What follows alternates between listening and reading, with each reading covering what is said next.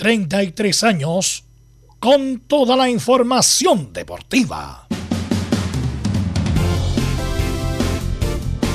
Vivimos el deporte con la pasión de los que saben. Estadio en Portales ya está en el aire con toda la emoción del deporte. Comentarios: Carlos Alberto Bravo, Velos Bravo, Leonardo Mora, Camilo Vicencio, René de la Rosa y Giovanni Castiglione. Reporteros: Luis Felipe Castañeda, Nicolás Gatica, Felipe Holguín, Laurencio Valderrama, Juan Pedro Hidalgo, Rodrigo Jara, Rodrigo Vergara y Alfonso Zúñiga. Producción: Laurencio Valderrama y Nicolás Gatica. Edición: Leonardo Mora. Dirección: Carlos Alberto Bravo. Estadio en Portales es una presentación de Ahumada Comercial y Compañía Limitada. Expertos en termolaminados decorativos de alta presión.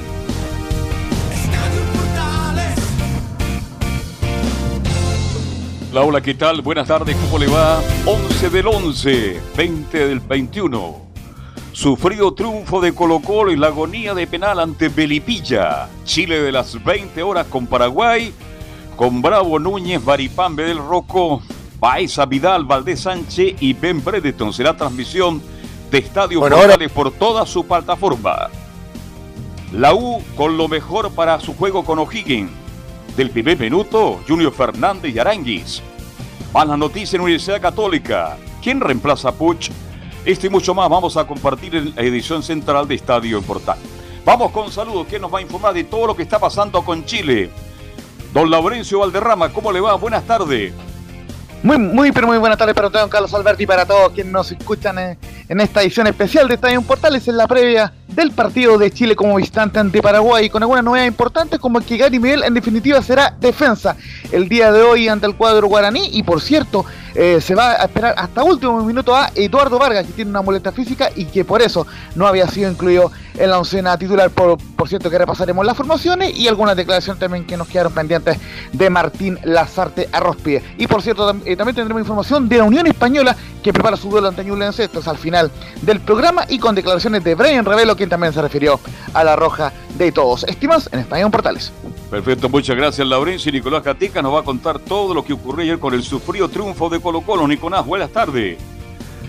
Sí, buenas tardes a todas las situaciones que en Portales. Claro, lo ganó Colo Colo ahí con amor y con la última jugada justamente de este compromiso de la primer penal que pateaba en su carrera el defensor argentino. Así que qué desafío, lo pateó prácticamente sin ningún eh, temor y bueno, marcó el gol entonces 1 a 0 frente al conjunto de Melipilla y por supuesto le permite recuperar el liderato.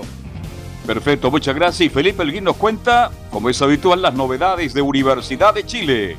Muy buenas tardes, don Carlos Alberto. Gusto en saludarlo a usted y a todos los oyentes de Estadio en Portales que nos escuchan a esta hora de la tarde. Sí, en el tema de la Universidad de Chile ya comienza a preparar el duelo ante O'Higgins de Rancagua de la mano del de Rojito Lomomero. En este caso también eh, tendremos eh, las opciones que va a contar en este caso de los jugadores que va a poder eh, tener en la oncena titular y por supuesto tendremos declaraciones de Marcelo Cañete, esto y más en Estadio en Portales.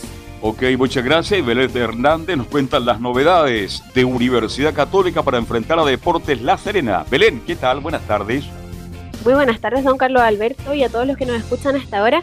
Eh, sí, bueno, eh, la Universidad Católica, bueno, ahora perdió el liderato de, la tabla de posiciones, eh, volvió a quedar a dos puntos de, Colo Colo y tiene, claro, un leve, un leve problemita ahí con el tema de Edson Puch, que Hoy día ahora Cristian Paulucci confirmó que no va a estar para el duelo ante Deportes La Serena y en conferencia de prensa también analizó al próximo rival que, va a ser justamente los, los papayeros este sábado a las 13.30 horas eh, y esto, esto y más vamos a tener en Estadio Portales.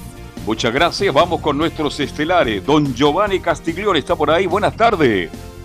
Muy buenas tardes Carlos, buenas tardes a todo el equipo, a todos los oyentes, acá esperando el programa para poder conversar de lo que viene de Chile, del partido de ayer de Colo Colo, así que bastante entretenido estamos acá esperando el programa. Perfecto, muchas gracias Giovanni. ¿Estará ya don René de la Rosa conectado? No sé si estará. Don René. Todavía no. Todavía no. Bien. Está Portales. Ay, sí. Hola René, ¿cómo estás? Buenas tardes. Hola Vero, ¿cómo estás? Buenas tardes a todos los oyentes Estadio Portales y a todo el equipo. Sí, de manera extraordinaria. Estamos con René Díaz el día jueves para que nos comente todas las polémicas que dejó ayer el arbitraje de Ángelo Hermosilla entre Colo Colo y Milipán. Hoy, antes que se me olvide, le mandaron saludos de 100% árbitro, mi estimado René de la Rosa. Sí, eh, tengo muy buenos antecedentes 100%. Yo trabajo por ahí, yo, don Carlos. y me hicieron un comentario que usted y el árbitro Guzmán son los mejores de la tercera división. Ay, me alegro mucho, me alegro mucho de ese comentario. Espero hacer así. Así que le, y seguir así. Les mando los saludos correspondientes. Ok, eh, así que tenemos mucho programa hoy, mucha información, mucha que comentar. Así que vamos de. Sí, Camilo. No, yo para aprovechar de ah, saludo también. Perdón, perdón ah, Camilo. espera, te voy a castigar. No, acá el conductor, ahí falló el conductor. No, es que estuve en la Perdónanos, Camilo, te rogamos. Y fue tan agradable, la me, sirvió un juguito de piña natural, así que ¿Qué tal, Camilo? Buenas tardes. Muy buenas tardes, Carlos, para usted y para todos los auditores de Estadio Portales. Sí, acá ya mm, en las horas previas de este partido de la selección chilena y lo del campeonato nacional que está bien atractivo en la parte alta y la baja. Está Así, sin más, vamos con los titulares que lee nuestro compañero Nicolás Gatti. Sí, justamente con mucho tema, como decíamos, y comenzamos con el fútbol chileno, donde ya se disputó de manera íntegra la fecha 31 y ya sabemos Colo Colo vuelve a recuperar el liderato. 61 puntos tiene el Popular, los 7 tienen 59 y ambos deben jugar de visita este fin de semana. Además, con el triunfo ayer, Colo Colo ya aseguró su clasificación a la fase de grupo de la Copa Libertadores 2022. Hasta ahora está clasificando a Libertadores como Chile 3, Audax Italiano y ya está como Chile 4 el conjunto de Everton. A la Copa Sudamericana van Calera, Unión Española, Antofagasta y Ñublense. En zona de promoción está la U en zona de descenso directo Huachipato y Wander que ya bajó a primera vez. Y hablando de primera vez de Santiago Wander, Emiliano Astorga justamente declaró por qué razón decidió de irse de Wander y fue justamente por la misma razón que Villarroel no llegó, porque le impusieron poner jugadores juveniles y no aceptó por supuesto el técnico. Ahora nos vamos ya con una nueva fecha clasificatoria sudamericana rumbo al Mundial de Qatar.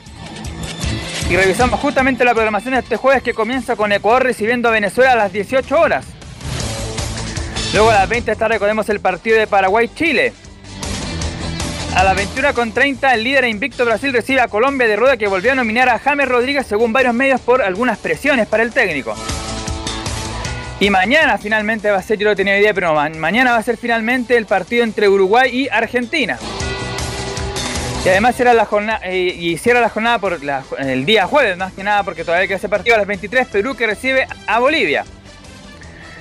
Ahora, para saber cómo estamos, revisamos a modo general cómo está la tabla de posiciones. Hasta el momento clasifican Brasil con 31, Argentina con 25, Ecuador 17 y por diferencia de goles Colombia con 16. En zona de repechaje, por diferencia de goles está Uruguay también con 16 puntos. A la espera de acercarse al grupo de arriba está Chile con 13, Bolivia y Paraguay 12 y Perú que tiene 11 unidades. La única selección que está totalmente eliminada es Venezuela que apenas suma 7 puntos. Para saber también quiénes son los goleadores de la clasificación sudamericana, atención Marcelo Martín de Bolivia con 8 goles, lo siguen Neymar de Brasil con 7 y Messi de Argentina con 6. En la Copa Libertadores Femenina que se disputa en Paraguay, la U cayó 4-1 ante el Deportivo Cali y quedó fuera de la fase de grupos tal como había pasado Santiago en el día martes. Y después de mucho tiempo, ¿ah? volvió a jugar Benjamín Kusevich 90 minutos en la goleada del Palmeiras 4-1 sobre el Juventud, donde Nicolás Castillo ni siquiera fue citado. Y cerramos con el tenis donde Alexa Guarachi y su pareja estadounidense Desiree Krause debutarán este jueves en el cuadro de doble de la WTA Finals. Este torneo se está disputando en Guadalajara, enfrentarán a la China Jesuei Suwei y Elise Mertens cerca de las 6 de la tarde. Esto y más en Estadio en Portales. En Estadio en Portales revisamos las polémicas de la semana. Junto al ex juez FIFA, René de la Rosa.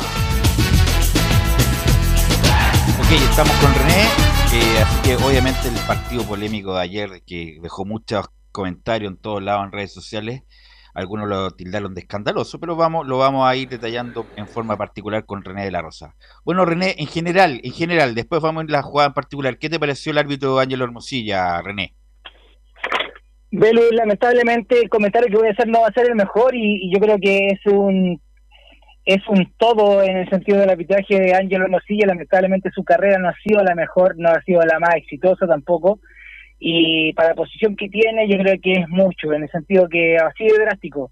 Para tener el parche internacional hay que jugársela, hay que valorar lo que tiene uno en el pecho, valga la redundancia, y yo creo que Ángelo no, no ha tomado el peso todavía, yo creo que no aprende. Yo, yo hice un comentario hoy, en la mañana con otro árbitro y lamentablemente Ángelo no ha aprendido, no ha aprendido a quitar, no ha aprendido a manejar eh, lo que es conflicto, no ha aprendido la personalidad que se debe tener un árbitro, en, mi opinión. Yo soy súper drástico ahora y, yo, y me cuesta bastante criticar a un, a un colega porque yo me encuentro todavía activo, así que eh, lamentablemente no, no muy buenos comentarios de Ángelo, siempre se muestra esa cara, esa, esa expresión corporal, la cual siempre atemoriza hasta el equipo, yo creo, el equipo arbitral. Así que lamentablemente muy mal eh, arbitraje y yo creo que ya no va a durar un año más con el parche y van a, pasar de los muchachos que vienen ahí eh, picando, como se puede decir, atrás de ellos.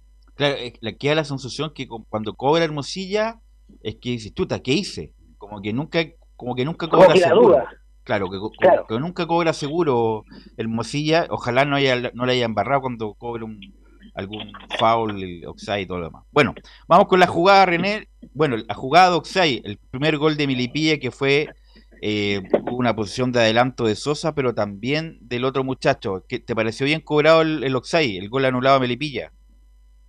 Eh, la verdad es milimétrico, Velus. Tuve la oportunidad de observar el partido después de realizado ya, vi cómo tira la línea, cómo se llama el asunto del bar, y es muy milimétrico, muy, muy, muy milimétrico. Efectivamente es un jugador fuera de juego, pero el que no participa en la jugada y el que participa, el que va a participar, el que convierte el gol, está pero a milímetros. Es, un fuera de juego de bar, pero lamentablemente si hubiese sido sin bar, y eh, es algo que es obvio, pero si ahora está el bar, sí pero si es tan milimétrico que yo creo que eh, sin VAR eh, hubiese sido eh, válido el gol de, en este caso, de o como, como, hubo una línea de VAR y está la tecnología ahí, estaba a milímetros adelantado, por lo tanto, está bien cobrado, René. Sí, bien, bien sancionado de parte del equipo arbitral. En ese, en ese aspecto anduvo bien el VAR. Recordemos ¿qué, ¿qué tiene que pasar para que un jugador que está oxai eh, o sea que está offside, pero no participa en la jugada, sea relevante para cobrar el offside. No sé si me expliqué. Eh, eh, participar en el juego activo, Velus. haya participado en, la misma jugada que tenga trascendencia, que saque, en este caso, como el sistema antiguo, que, se decía, sacar provecho de su posición. A, eso me refiero. Ya, perfecto. En forma pasiva, aunque esté adelantado, entonces no se cobra. No se cobra. Perfecto. Bueno, la otra jugada, vamos inmediatamente con, después con los dos penales la expulsión de Gutiérrez. Me imagino que no hay dos opiniones. No hay, no, hay lamentablemente no hay dos opiniones, Belu, y en ese aspecto no podría criticarlo. No podría criticarlo porque no tenían doble lectura esa jugada, así que eh, eh, es lo que correspondía. Sí, y muy mal partido de Gutiérrez, ¿eh? el este muchacho. Este muchacho jugó lateral derecho, jugó muy mal y además, bueno, tenía que hacer lo que tenía que hacer nomás. Votar al jugador porque venía solo el jugador de Milipilla ante Carabalí. Bueno, vamos con el primer penal. Eh, minuto 76, 75 más o menos. Eh, va Falcón y lo derriba un jugador, o sea, no sé si lo derriba más bien, un jugador de Cobresal, René. ¿Qué te pareció a ti? No me pareció penal ni, en la, ni en, la jugada rápida, ni en la, en vivo, como se puede decir, ni en la repetición. Eh, aparte que ahí está el engaño, a ver si sale Castilla ahora defendiendo a Hermosilla, eh, la simulación que Falcón eh, hace como que le pegó, como que lo quebró, eh, no, estoy exagerando, obvio, para que se note la diferencia. Hubieran pegado un francotirador de eh, arriba, más o menos. ¿Cómo? Es como si le hubieran tirado un, le hubiera pegado un disparo un francotirador de arriba, te digo. claro, no, como que le hubiesen pegado en el pie de apoyo, eh, Belu, y lamentablemente apenas lo rosa, hay un contacto, porque ahí eh, se pierde todo lo que es la simulación para amonestar a Falcón en este caso. Pero yo perfectamente, y la verdad, amarilla para Falcón y quiero libre indirecto por tratar de engañarme y tan, tan, tan cerca. Eso voy yo que estaba bien ubicado, no lo dudó Hermosilla, no consultó al VAR y se la jugó y lamentablemente para mí no fue penal ni en vivo ni en las repeticiones. Y bueno, aquí se acusa nuevamente un jugador el cual magnifica más de lo que es con la finalidad de engañar al árbitro. Le voy, voy, a abrir el debate para Giovanni Camilo. Giovanni, parto por ti. ¿Te pareció penal, sí o no, el de Falcón? Eh, deja saludar a René. René, ¿cómo estás? Buenas tardes. ¿Cómo estás, Giovanni? Un gusto Muy- escucharte, muy de bien, verdad, ¿y tú? aunque sea así, cortado, cortado, pero no, siempre pero eh, creo que es de las pocas veces que te escucho perfecto, René, así que Estamos- por eso aprovecho de bien. saludarte. Eh, para mí eh, no es penal eh, y es roja y, y sería, terminaría con una roja con una amarilla Falcón, sería la segunda.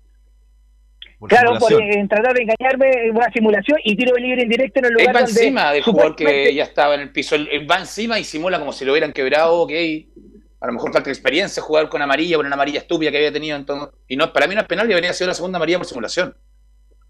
Claro, claro, bien, eh, bien sancionado hubiese sido esa amarilla y bien ganada Giovanni, porque así como tanta la polémica de- de- de- del engaño que tratan de excluir del juego, eh, en este caso de- del campeonato, todos los jugadores, lo que defendió Castrilli, aquí parece que no, no, no vio la noticia Falcón.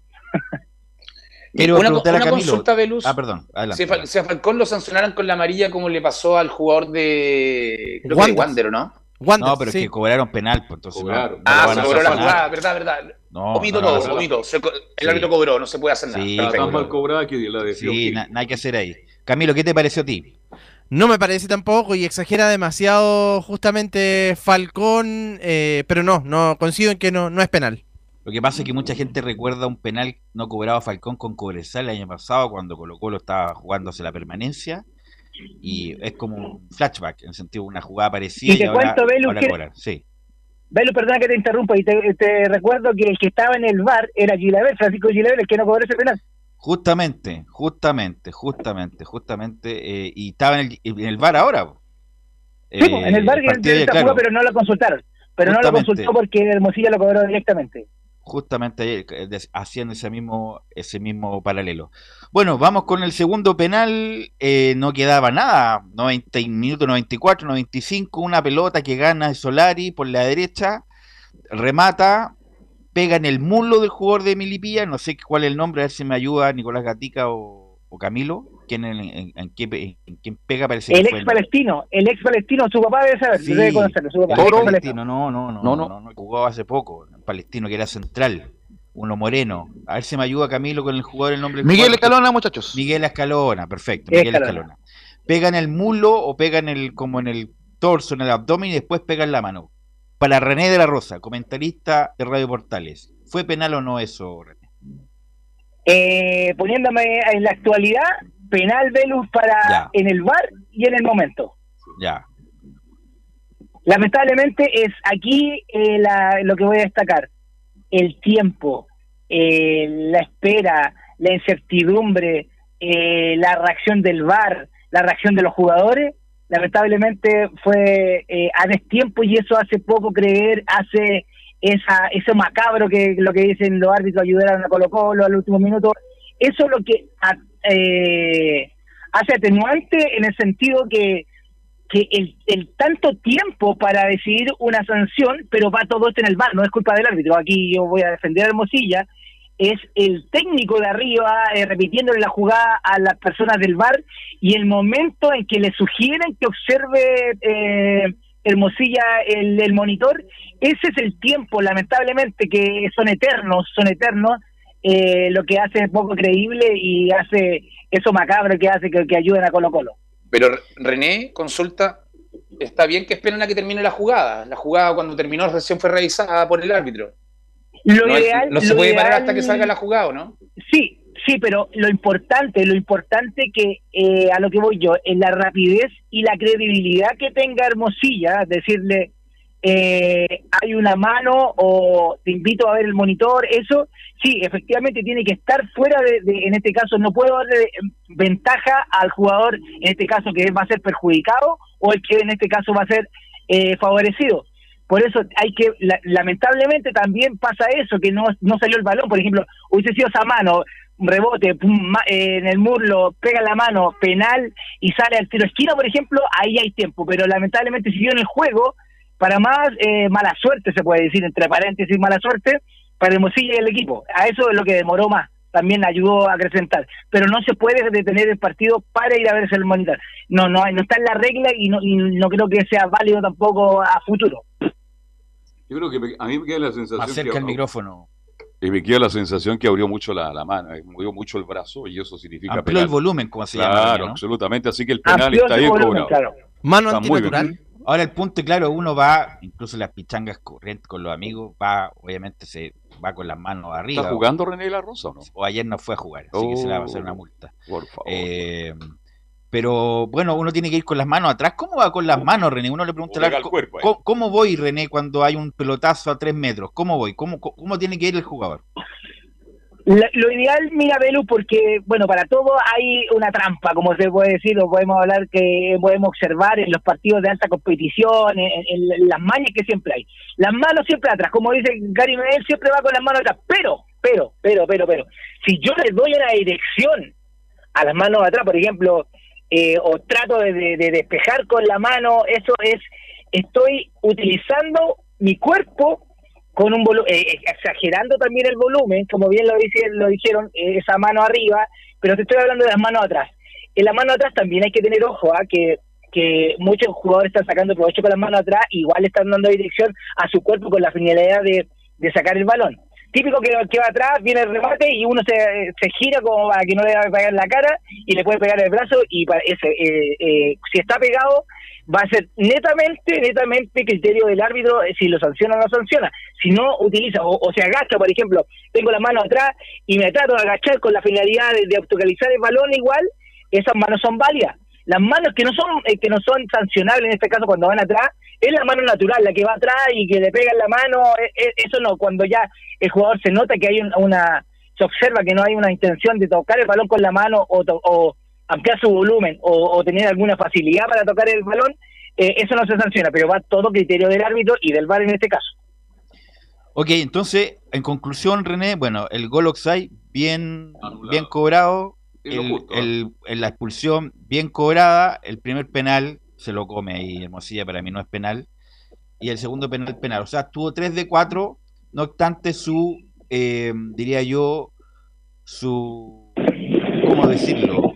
Su conducción eh, su equívoca, su conducción como muy, muy insegura, eso es lo que quiero decir. ¿Sabe, Belu? Eh, y, y yo creo que con esto yo no voy a seguir, eh, en este caso, criticando a, a Hermosilla, pero uno observa eh, como árbitro, que y voy a sacar aquí no los pergaminos, sino los años de experiencia que tengo, cuando uno observa la cara de alguien, sea de un jugador, sea de un dirigente, sea de cualquier persona, incluso cuando uno está en la calle y observa una cara de susto, esa es la cara que refleja Hermosilla cuando sanciona algo, lo que mencionaste tú. Y eso no puede ser, no, no, no es porque sufre, sufre arbitrando, no está gozando, no está, eh, no, no gozar tampoco, sino que disfrutar su arbitraje, tratar de hacerlo bien las cosas, y yo lo observo por las imágenes que ahora hay tanta tecnología que se puede observar eh, por televisión y se nota una persona que no sabe, tiene una, una cara no como la de Castrilli, no como la de Castrilli, que Castrilli le da lo mismo, le hablan, es una cara de susto, como Ya, que sufre una cara de inseguridad. Sí, de no- inseguridad, ¿qué caso lo estoy haciendo bien, lo hice mal? ¿Qué va a ir a pasar? ¿Está pensando en el futuro? No, no, si se la juega hay que jugarse en el momento y hay que jugársela para uno y trabajar para el equipo, y lamentablemente no ha sido los mejores años para Hermosilla.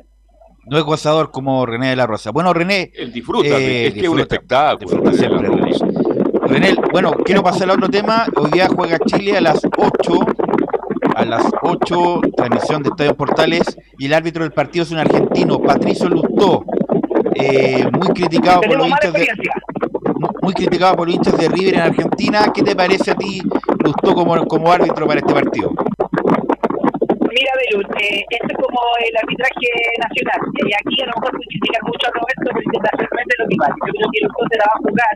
Efectivamente ha tenido problemas con algunos jugadores de la selección, pero eso eh, yo creo que tiene que pasar eh, a, a otro punto. Yo creo que es un árbitro de bastante confianza, eh, en este caso para mí. Para mí estoy hablando con René La Rosa, y yo creo que va a ser un buen cometido y va a olvidar todo lo que, como se dice, cuando uno termina en la cancha, todo lo que quedó en la cancha y espero que, que el desempeño, porque no se está jugando solamente un partido Chile-Paraguay, se está jugando una ida a un mundial, así que no creo que deje toda la sala. Ok, René, eh, te agradezco mucho estos minutos. Gracias por esta participación extraordinaria. Nos encontramos mañana, René. Muy amable. Chao, Belu, un saludo a todo el equipo y a todos los oyentes de la. Chao, Joan también. Gracias, Chao, gracias, René, cuídate, gracias, bien, nos Chao, escuchamos. gracias, gracias, René, gracias Emilio por el contacto.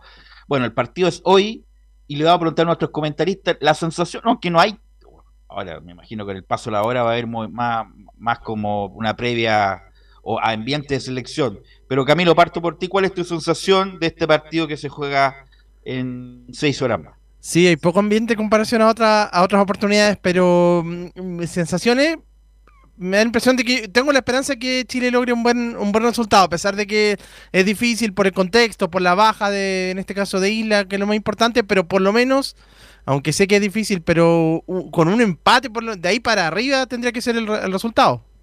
Giovanni, Velus, Velus. Tengo fe, tengo fe en que la defensa se pueda parar bien.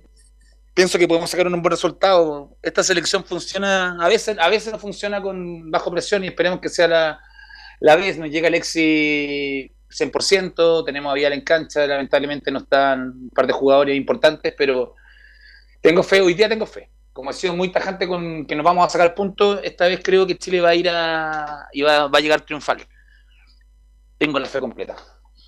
Este, tú preguntabas por el ambiente. Ha cambiado el ambiente. lo que pasa es que como está el campeonato chileno, Sí, pues. Y hay al- partidos bien al importantes. límite, ayer está Claro. todo el mundo hablando del tema Colo Colo Colo, Colo Milipilla. allá más por todo lo que pasó, por el arbitraje, que ya lo Claro. comentamos, entonces obviamente estamos, la gente del fútbol está abocado a eso, y hoy día me imagino va a hablar de la selección y sobre todo el día martes que se En tiempos pasados era, bueno, todo el mundo hablaba de Chile, Chile juega esta noche. Y además con los problemas que tenemos en el país, y también hay que agregar eso. Entonces, y como Chile tampoco ha andado bien, ha sido un equipo muy irregular, ahora a lo mejor va Pero en se la- habló en la, en la fecha anterior, porque como eran dos partidos de locales, ah, se habló. Lo que pasa es que, insisto, el campeonato chileno está eh, ardiente. opaca un poquito el- Opaca la, la participación la- de cobertura, Ahora ustedes me preguntan por cobertura. resultados.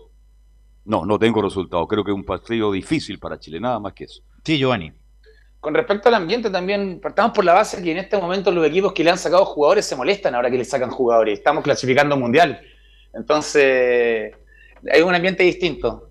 Tal Imagínate vez la sea el ambiente del COVID, de todo lo que ha sucedido, de, de los cambios de de entrenadores, las a lo mejor se ha perdido, ima- se ha perdido la si gana le sacan, Naranjo y imagínate si la sacan a, a Somos- a Fernández Vial. Imagínate. somos, a- somos, somos exitistas, entonces en este momento estamos fuera del mundial y por eso yo creo que la gente no habla mucho y no hay mucho ambiente, pero si hoy día se saca un buen resultado, mañana va a ser una locura, Chile, Chile, Sí. Chile. Hay un ambiente, eh, Giovanni, pero más tranquilo, porque me imagino que la gente va a llegar temprano y vamos a ver el rating de la televisión, que siempre es el rating de 40 puntos. No, ¿ah? siempre le va bien. Siempre le va bien. Entonces el partido la gente lo quiere ver, lo va a ver. Camilo. Sí, sí, obviamente lo va a ver todo. Yo creo que va a haber taco camino a la casa, así que ojo, para que se preparen.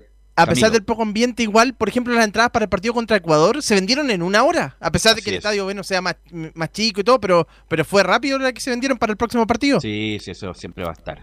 Así que el detalle, el lado B de todo esto, lo que estamos hablando, nos va a entregar el informe don Laurencio Valderrama.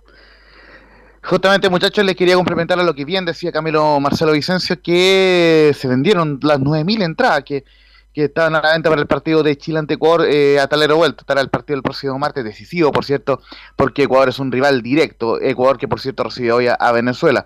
Eh, también eh, indicar que eh, 40.000 personas son los que van a estar hoy día en el Estadio Defensores del Chaco para el partido Paraguay ante Chile. Foro completo eh, autorizó el Ministerio eh, del Paraguay, así que eh, Chile eh, eh, tendrá un clima eh, hostil deportivamente hablando en el partido ante Paraguay del día de hoy. También marcar que viajan hinchas chilenos justamente para ver el partido. Hay que ver si pueden entrar, pero justamente lo mostraron hoy día en, en un canal eh, de triple, televisión. Laurencio, le cobran el triple del valor de entrada. Claro, claro, entonces- discriminación arbitraria.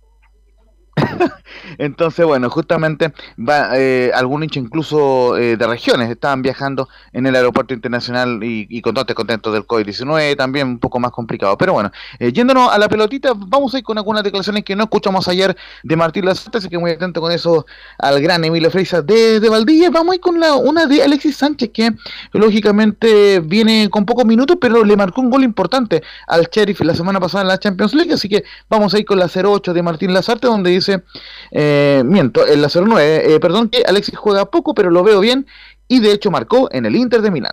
Este, Viste cómo es, cómo es este tema, ¿no? La pregunta anterior era que Sánchez jugaba poco y tú lo ves como que Sánchez juega más. sea, frente al mismo jugador. O sea, al final es esta subjetividad que tiene el pensamiento de la gente, ¿no? Yo creo que, repito, hubo un momento que, Alexis no jugaba nada, realmente. Eh, ahora juega poquito. Es cierto que yo desde mi punto de vista cada vez que lo veo jugar lo veo bien, de hecho el otro día marcó, como tú dijiste muy bien, pero fundamentalmente para mí él estuvo muy bien en el, en periodo de la eliminatoria esta anterior que pasó. Así que de ese lugar yo lo veo bien, lo veo muy enchufado, lo veo muy metido, con mucho deseo, con mucha gana, ese es el puntapié inicial de las cosas. Eh, respecto a contar con todos, eh, la delantera ideal es la que tú haces. Eh, yo, creo que sí, que es una, es una muy buena posibilidad. Hay otros futbolistas y no me parecería que hablar solamente de ellos tres, me parece que ningunear o minimizar las posibilidades que tienen otros compañeros. Pero sí, evidentemente, son los, que, bueno, en líneas generales más han jugado y bueno, tenemos esa posibilidad, esa chance.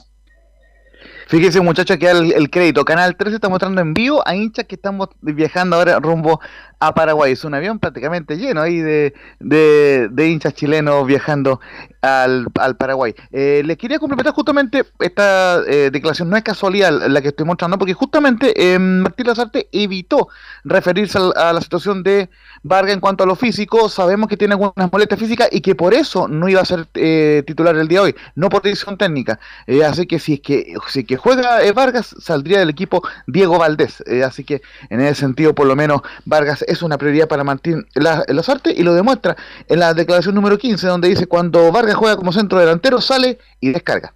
No ha sido eso Eduardo Vargas con nosotros.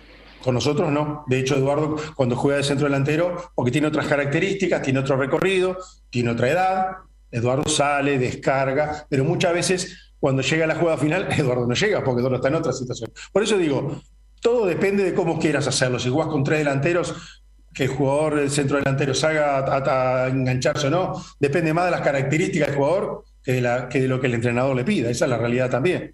Por eso digo, este, nosotros tenemos jugadores, Venga ha jugado de 9, Alexis ha jugado de 9, este, Eduardo ha jugado de 9, o sea que tenemos muchas posibilidades con 9 diferentes, ¿no? Alguno más de talla, alguno más de, recurso técnico, alguno más de velocidad. Yo creo que tenemos bastantes herramientas como poder intentar en dos partidos de, de cualidades diferentes alguna instancia que le provoque dificultades, en este caso al rival. Muchachos. Sí, a mí me insisto, eh, vamos a ver cuál es la formación que nos da después Laurencio, pero se dice que Vargas no jugaría. Eh, y yo a Vargas siempre lo pondría, siempre.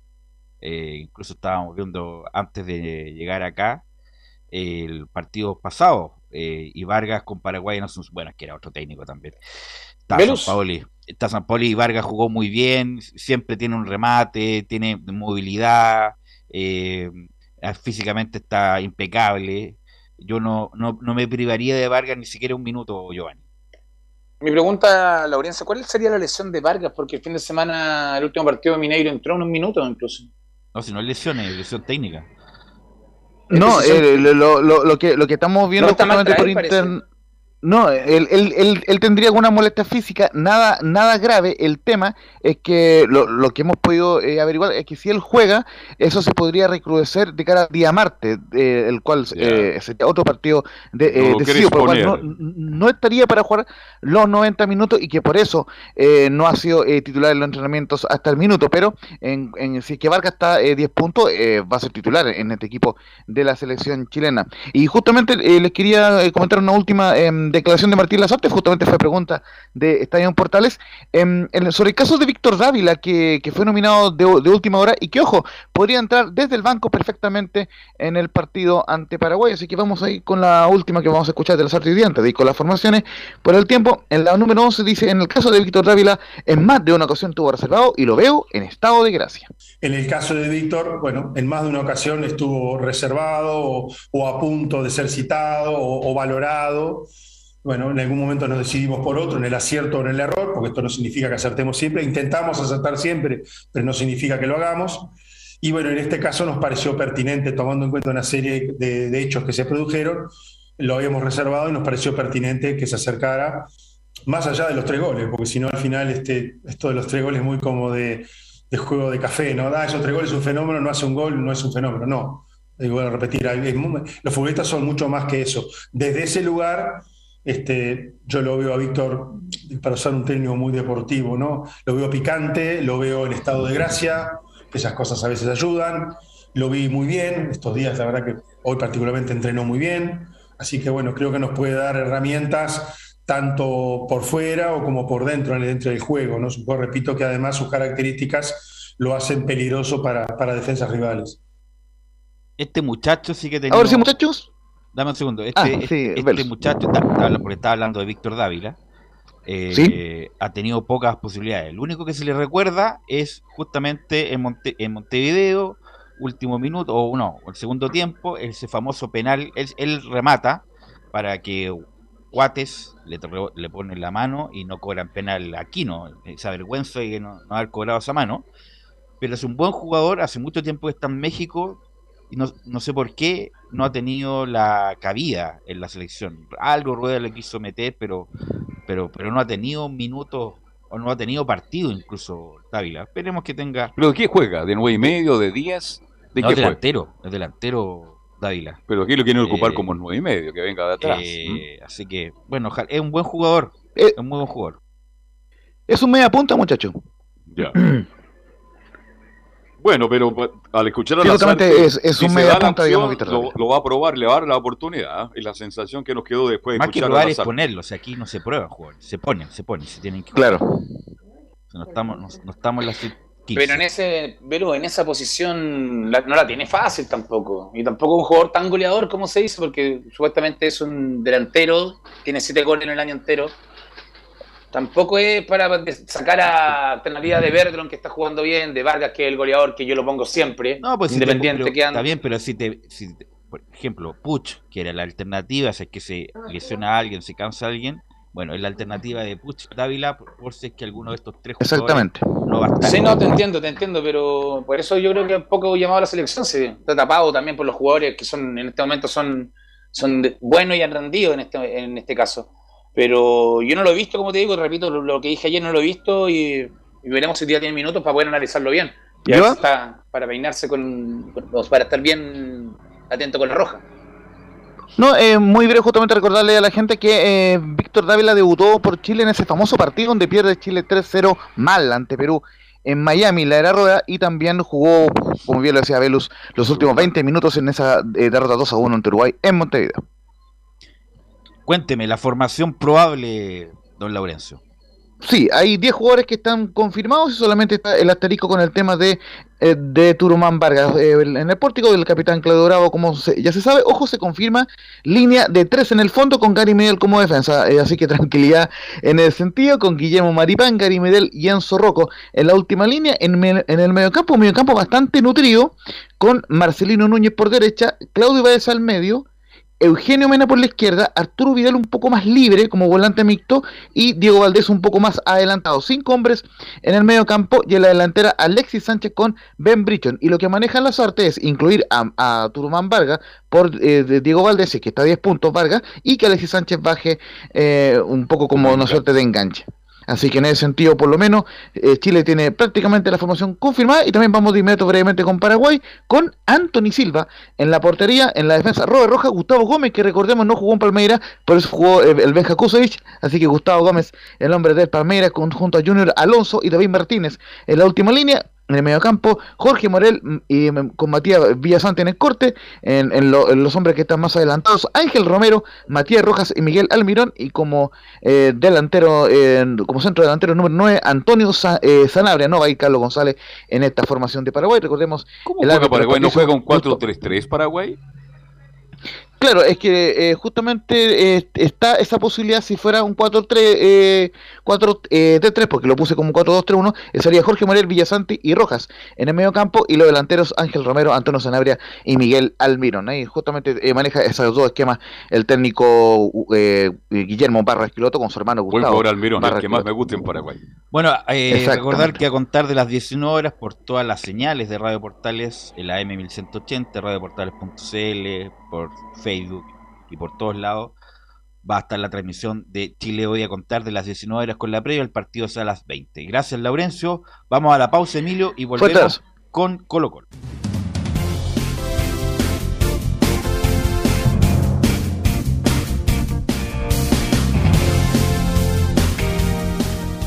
Radio Portales le indica la hora. Las 2 de la tarde, 11 minutos. Cuando parecía que todo había acabado, estos guerreros dejaron claro que no está muerto quien pelea.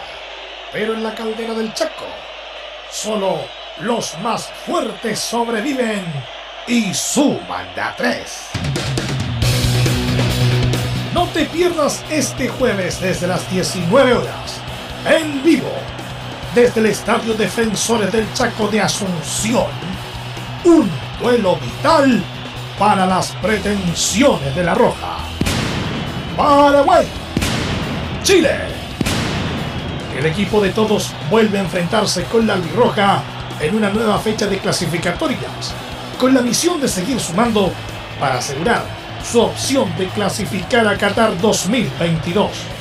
Un duelo electrizante, con el relato de Carlos Alberto Bravo junto al equipo que trepa y trepa.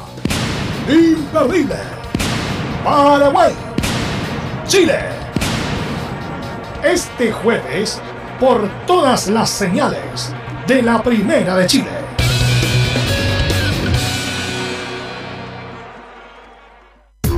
¿Quieres tener lo mejor y sin pagar de más? Las mejores series de televisión, los mejores eventos deportivos, equipo transportable, películas y series 24/7. Transforma tu TV a Smart TV. Llama al 973-718989. Twitter arroba panchops. Visita www.radiosport.cl, el sitio web de la Deportiva de Chile. Programas, noticias, entrevistas y reportajes, podcast, radio online y mucho más. Todo lo que pasa en todos los deportes lo encuentras en www.radiosport.cl. La Deportiva de Chile en Internet. Porque lo bueno puede ser aún mejor. Prepárate a conocer la evolución de la Primera de Chile. Bienvenido a Portales Digital. Ingresa ya a www.radioportales.cl y descubre nuestra señal en vivo en audio y video, además del tradicional 1180M. Mantente al día con las últimas informaciones de Chile y el mundo e interactúa con nosotros a través de nuestras redes sociales en Facebook, Twitter e Instagram. Recuerda www.radioportales.cl La nueva multiplataforma de la Primera de Chile ahora es aún mejor. Termolaminados de León, tecnología alemana de última generación. Casa Matriz, Avenida La Serena, 776 Recoleta. Foro 22 622 56 76. Termolaminados de León. Desde todo Chile. Desde todo Chile. Y para todo Chile. Y para todo Chile. Portales Digital está en todas partes. www.radioportales.cl Entre Marco Grande y Marco Chico, media vuelta y vuelta completa. Escuchas Estadio en Portales, en su edición central. La primera de Chile, uniendo al país, de norte a sur. 14 horas con 15 minutos, 14 con 15. Eh, bueno, antes de ir con el informe detallado de Nicolás Gatica de lo que pasó ayer en Monumental, decir que Melipilla jugó mucho mejor. Eh, gran labor de Arana, este muchacho que trabajó con San Paolo en su momento en O'Higgins, bueno, Arana tuvo mucho tiempo en O'Higgins. Después asumió el primer equipo y no, y no le fue tan bien, pero tiene una idea de juego interesante, Giovanni. Y si es por merecimiento, aunque el fútbol nunca es de merecimiento, eh, ganó muy, va, eh, jugó mucho mejor Melipilla y tuvo las mejores opciones eh, Giovanni ayer. Sí, un partido, hizo un partido bien atractivo donde lo manejó bien, se protegió bien tanto defensivamente, se replegaban todos, sí, pero la falla Ferría, donde tiene al goleador, el asistidor del torneo. Y Es que no, tuvo pudieron- ninguna, eh, Giovanni no tuvo ninguna opción. Siempre, siempre quedó pasado en la última pelota. Sí, sí.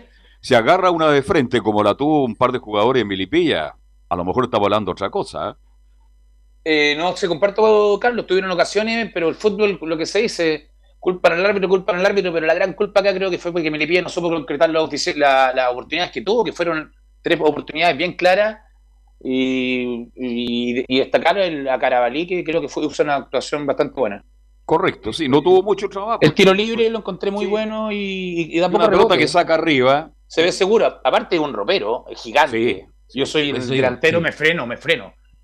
Que me agarre él, me, me saca el partido seguro. Si me Y eso que usted mide un metro ochenta y cinco, Cuidado, mire, dijo lo- como agar- que me agarre él, claro, que lo sostenga Carabalí. Eh, me sale mejor Giovanni. Eh, bueno, pero es, es su vida, Giovanni. Eh, bueno, vamos con eh, Nicolás Gatica, que nos va a comentar y las declaraciones, haciéndose la víctima Quintero. Así que vamos a escuchar a Nicolás Gatica. Sí, nuevamente bienvenidos a esta edición de Estadio en Portales. Claro, la noticia de Colo Colo, como ya se habló la- el primer bloque, es justamente por la jugada polémica, ya no hay mucho que decir sobre eso, ya se aclaró que el primer penal no fue, el segundo sí, que el gol anulado estuvo bien anulado y la expulsión del chico Bruno Gutiérrez estuvo también acertada, que fue aplaudido. En otros partidos quizás esa, fa- esa falta del jugador hubiera sido bastante criticada, pero ayer fue aplaudido porque, claro, en la jugada misma se le iba a Zavala, un exjugador que un jugador que está viendo Colo justamente y que de hecho es formado en el equipo Albo, estuvo en las divisiones menores, se le iba justamente en velocidad el, el buen delantero Melipierno y lo tiene que tomar ahí Bruno Gutiérrez, es un denominado foul táctico ahí, era lo único que le quedaba y justamente dejó a su equipo 10, pero pese a quedar con 10, igual Colo Colo al final eh, se vio como que lo fue a buscar, como que ya Melipilla en cierta forma estaba conforme con, con el empate, de hecho hacía poco de tiempo, los últimos minutos el portero Nicolás Peranich, pero después claro, vino ese penal ya que dio el triunfo al equipo de Colo Colo y terminó siendo una figura inesperada justamente Emiliano Amor, que como lo comentábamos ahí los titulares, era el primer penal que pateaba en su carrera, nunca había jugado, nunca había chuteado un penal y en qué momento, en la última jugada de hecho se vio a Iván Morales ofuscado porque Morales quería patear el penal, ya había fallado Gil, Morales quería su revancha, recordemos que el delantero Colo Colo ya había fallado dos penales contra Cobresal y contra la misma Universidad Católica, entonces se tenía fe ahora, pero Emiliano Amor prácticamente le roba la pelota a Morales, Morales hace un especie de rinche y, y lo reclama, pero finalmente ya Sí. pero y la última jugada. El, uno, bueno, Gil siempre es como seguro para tirar los tiros libres, los corners y los. No, sé si ha tirado, pero parece que el primer penal que tiraba ayer en Colo Colo. Pero se notaba en la cara que estaba apretado, ah, por decir Estaba algo. todo nervioso, O sea, muy estaba apretado Gil. Colo. Y en vez de asegurar borde interno, cruzado, como le pegan los zurdos, le pegó Arriba le pegó arriba eh, y no le pegó bien. Se notaba Camilo que estaba con un poco de nervio. ¿ah? Sí, nervioso ahí Leonardo Gil y no, no le pega bien definitivamente. Creo que estaba sacando justo recordando ahora, me parece que pateó un penal justo en el estadio Monumental hace algunas fechas. A lo mejor Nicolás tiene, tiene el recuerdo, pero, pero claro, le pega en los tiros libres le pega muy bien, pero en este penal muy nervioso. Y además, bueno, Morales se le fue un penal con Católica, así que está bien que Amor haya tomado la, pelota y le pegó fuerte al otro lado, sí, Eh, Gil se había pateado un penal por Colo Colo. ya. Ya, Y uno lo solo. había convertido, ya. No me recuerdo si lo había convertido, pero, sé Pero que era había pateado pero el uno. minuto era, bueno, Gil lo toma el minuto 76 y Amor minuto 95 y estaba- Amor lo pide por la jerarquía, por la, por todo Sobre lo que tiene. Por Así la- vio que Gil, vio que Gil estuvo complicado para el penal y él va a tomar el penal y bueno, termina haciéndolo, entonces importantísimo y Amor pasa a ser, si Colo Colo llega a ser campeón, va a pasar a ser, va a quedarse en la que historia uno un de los- poquito de la gente. Uno de sí. los héroes de la, del campeonato. Es como el penal que uno Jugó el otro héroe, jugó de- ayer, ¿o no? Mal Parragués ayer, ¿ah? futbolísticamente con los pies, por Dios que le cuesta. Tiene que estar en el Y área mal- para la segunda y- pelota. Y mal Falcón también. Y mal Falcón. Oye, qué manera de pegarle para adelante sin ningún destino. y. Gil también no jugó Era lo de Falcón impresionante que Colo Colo trataba de hacer fútbol, salir jugando, como ayer tocamos el tema de los ataques, construido todo el rato, pero la agarraba Falcón y era pelotazo, pelotazo, pelotazo. Y lo vuelvo a reiterar, que lo dije hace mucho tiempo, tiene un desorden, un desorden táctico para marcar, para todo, pero, pero cumplió. cumplió. Colo Colo ganó, yo creo que Falcón sabe que en cualquier momento Saldivia toma el puesto Pero nuevamente. Saldivia no está nunca, pues, entonces va a terminar jugando Falcón siempre, porque Saldivia siempre le pasa algo. Sí, le pasa Nicol- algo, pero va a ser un muy buen reserva Falcón con 24 años, o sea. Nicolás. Sí, varias cosas con respecto a eso. Bueno, miren, porque hacemos primer penal Algo pase con tu internet, Nicolás, que sales cortado. A ver si te puedes mover, no sé que qué. patea, la otra Nicolás, a ver si te puedes mover Ahí porque sí. tu, internet está medio con mucha latencia. Vamos a ver, se vamos de nuevo. Vamos de nuevo. Ahí estamos. Vamos de nuevo. Sí, decía que varias cosas. Emiliano Amor, como lo comentamos antes, era el primer penal que, primer penal que pateaba. La otra, el Colo Gil sí pateó un penal, fue hace un par de fechas atrás frente a Huachipato. En esa jugada, cuando un jugador de Huachipato queda pasado y comete una mano, y ahí justamente Leonardo Gil marcaba. Pero claro, en ese compromiso Colo Colo ya estaba ganando 1-0, quizá no había tanta presión, pero ayer estaba 0 a 0 con todo eso, y obviamente se veía que se le escapaba el partido y por eso seguramente se puso nervioso Leonardo Gil. Y la, y la otra, bueno, Omar Caravelli justamente cumplió en el partido de ayer y Matías Saldivia creo que ingresó en los últimos minutos en el partido de Sí. ayer, así que por lo tanto si va a tener alguna acción Saldivia si es que agarra la camiseta titular. De hecho, va a tener su posibilidad Sa- En el partido frente a Unión Española, ya que Emiliano, eh, perdón, eh, Falcón va a jugar el partido frente a Curicó, pero va a quedar suspendido para el duelo ante el cuadro hispano y ahí Saldivia, lo más seguro, él va a ser el par junto con eh, Emiliano Amor. Y ahí puede recuperar la titularidad justamente de Saldivia, pero un equipo muy nervioso. Era era cuestión de ver los rostros. La televisión tiene esa virtud que muestra la cara de los jugadores. Estaban tensos, nerviosos. Un equipo como Colo Colo, que ha sido el mejor equipo del campeonato, se dan cuenta que el fútbol no es fácil. Y la tensión lo llevó a un Colo Colo que jugó mal. ¿Pero por qué jugó mal Colo Colo? Porque Milipilla es un equipo que jugó bien ayer, bien paradito. Y lo que más me gusta de Milipilla es que es un equipo que sale del fondo, Giovanni Castiglione, de inmediato buscando al arco rival. Es un equipo rápido en la salida. Es un equipo rápido, Carlos. Me, me llama la atención después del partido de ayer que lo vi. Lo, era el único que, que se podía ver en el momento eh, que esté en esa posición, Melipilla. Sí. Teniendo al goleador, Partió bien el teniendo campeonato. Y, Después tuvo un bajón y ahora está levantando de nuevo. y defensivamente se agrupa bien. Si uno se da cuenta, termina tener el camión atrás, pero lo meten, lo meten bien metido, lo tienen trabajado. Entonces, entonces raro que esté en esa posición. Bueno, así es el fútbol. No se gana siempre que el que juega. Mire, la. U estaba peleando el título y ahora mira dónde está la U. Vamos, Nicolás. Nicolás. Vamos a escuchar de inmediato ya declaraciones, ya vimos la parte medular del partido, el comentario y todo eso, ahora vamos a escuchar ya declaraciones y vamos a escuchar por la señal oficial, claro, tras el partido, a Emiliano Amor, el protagonista de la jornada de ayer y es la única que tiene Emiliano Amor en la 1, dice, no quería que nadie se metiera delante mío en el penal, dice. Porque, bueno, al principio era Iván, después el segundo era Leo y no quería que nadie se meta delante mío, entonces la agarré la pelota yo y por suerte salió bien. Y es un valor importante porque nunca dejamos ir para adelante, aunque tuvimos uno menos después. Ellos la verdad juegan bien, eh, juegan al contra, juegan muy bien, tienen jugadores rápidos. Eh, nosotros a veces les podemos contrarrestar, a veces no, pero esto, este triunfo la verdad se lo agradezco eh, a toda mi familia, a toda la gente, y a mi compañero que tiene una valentía bárbara. No, también el rival juega, muchas veces intentamos contrarrestarlo, muchas veces pudimos, muchas veces no, pero lo bueno es que sacamos tres puntos adelante y bueno, ahora disfrutar y mañana ya empezar en Curicó. Siempre, siempre seguir mejorando, arreglar los detalles que tuvimos hoy o otros partidos.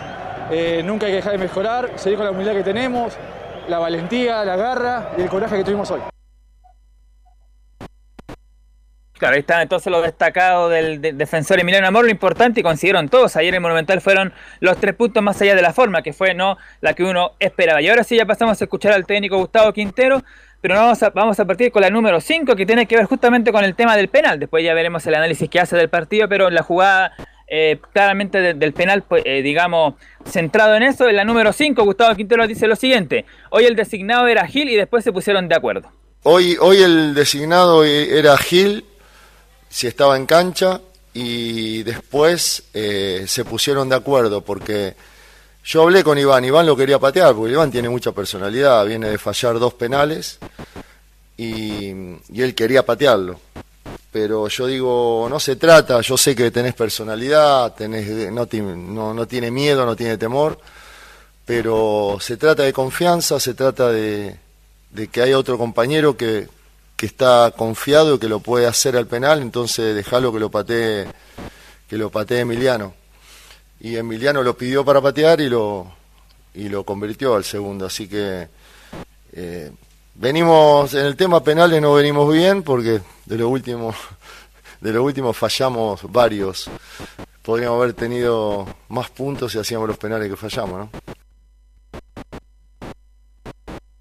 Entonces la jugada puntual, el designado era justamente Gil, ya perdió el primer penal, Morales que se enojó, pero ahí justamente Quintero le recomendó que mejor no porque había perdido ya dos penales últimamente, así que el que tenía más confianza era justamente Amor y se paró con personalidad y marcó el gol entonces en el último minuto del partido. Y ahora sí vamos a escuchar lo que tiene que ver con el análisis del partido, donde reconoce justamente el técnico Quintero derechamente en la 0-1 dice jugamos un partido muy por debajo de nuestro nivel. Jugamos un partido muy por debajo de nuestro nivel, muy por debajo, futbolísticamente hablando. Yo creo que lo ganamos con, con garra, con entrega, con intención, pero muy poco fútbol porque este equipo puede jugar mucho mejor. Pero bueno, es entendible porque hubieron tres o cuatro chicos que tuvieron siete días adentro y salieron hace tres días y jugaron de titular. Entonces, teniendo que reemplazar a que se fueron a la selección, teniendo por ahí la posibilidad de entrar en el segundo tiempo con muy poco entrenamiento. Se notó mucho, se notó mucho el bajo nivel de algunos debido al encierro, a entrenar en un departamento. Lamentablemente eso nos hizo mucho daño, mucho daño porque todavía lo estamos sufriendo y mucho más ahora que se fueron jugadores de selección donde estaban muy bien futbolísticamente, que eran los que primero habían salido de la cuarentena, ¿no? ¿A quién echó de menos usted ayer, Giovanni Velo? de Colo- Yo eché de menos a Costa. Increíble, ¿ah? Cómo Acosta se transformó en figura importante en Colo Colo. Sí, Costa. No, Carlos, creo que también se notó mucho la ausencia de Opaso, no por la derecha, o sea, el capitán. No por izquierda, sino que por derecha, dice. Mm. Es Este un ataque con- Gutiérrez jugó muy mal ayer, muy mal. Defendió un poco, pero se veía, se veía complicado, como que, como que hubiera estado hasta con perfil cambiado, pero todo el partido se veía como limitado, pero creo que también ba- baja mucho al tener a Suazo por la derecha, o sea, tener al Tortopaso por la izquierda, la- el ataque derecho también baja un poco en- por ese lado. Nicolás. Sí, la última que vamos a escuchar del técnico Gustavo Quintero, lo que tiene que ver con el portero. Había mucha duda de si, si podía rendir o no Marc Carabalilla, que iba a estar titular los 90 minutos, y respondió bien. Y la número 6, que- es la última de Quintero, dice: Vi muy bien a Omar Carabalí. Lo vi muy bien.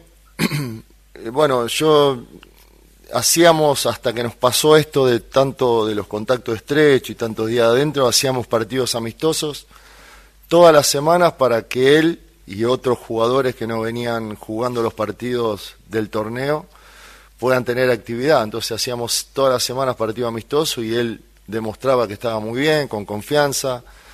Es un arquero que da seguridad, tiene buen juego aéreo, buena pegada, eh, achica muy bien. Así que yo creo que lo hizo muy bien. Eh, así que estamos conformes con él por su actuación. Él venía de no jugar en todo el año partidos oficiales, ¿no? Había entrado el anterior porque quería que él se vaya acostumbrando al ambiente de partidos con el público y demás, que no lo había hecho en el año, pero de todas maneras lo hizo bien, estamos contentos, así que ojalá que el próximo partido eh, tenga la misma actuación y podamos mantener el arco en cero, que es importantísimo.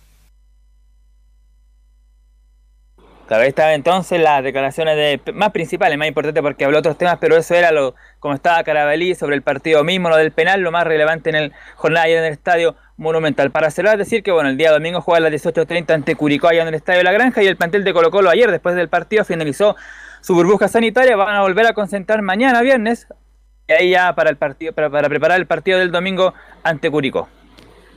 Así es, gracias Nicolás Gatica. Mañana repasaremos este excelente resultado. Los de la Católica estaban. Oiga, pero estaban felices, ¿eh? Gritaron, Y mucho, gritaron mucho el gol de Milipí y después lo anularon. ¿Quién pero lo bueno. más? ¿La Eh, gente de Colo Colo o la U? No, pero es que la U depende de otros rivales, no de Pilipilla. Pero le ayuda tal. bastante resultado. Ayuda, pero ayuda, pero lo que pasa es que Milipilla está jugando bien. Yo creo que Milipilla se salva. Eh, así que vamos a ir a la pausa, Emilio. Vamos a ir a la pausa y volvemos con la U, con don Felipe Holguín.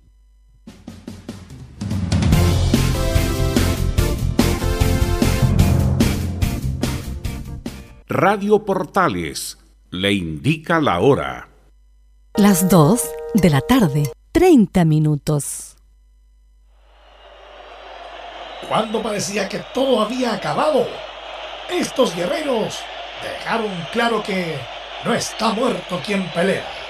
Pero en la caldera del Chaco, solo los más fuertes sobreviven y suman de a tres. No te pierdas este jueves desde las 19 horas, en vivo, desde el Estadio Defensores del Chaco de Asunción. Un duelo vital para las pretensiones de la Roja. Paraguay, Chile. El equipo de todos vuelve a enfrentarse con la Roja en una nueva fecha de clasificatorias, con la misión de seguir sumando para asegurar su opción de clasificar a Qatar 2022. Un duelo electrizante, con el relato de Carlos Alberto Bravo junto al equipo que trepa y trepa. Imperdible. Paraguay. Chile. Este jueves por todas las señales de la Primera de Chile.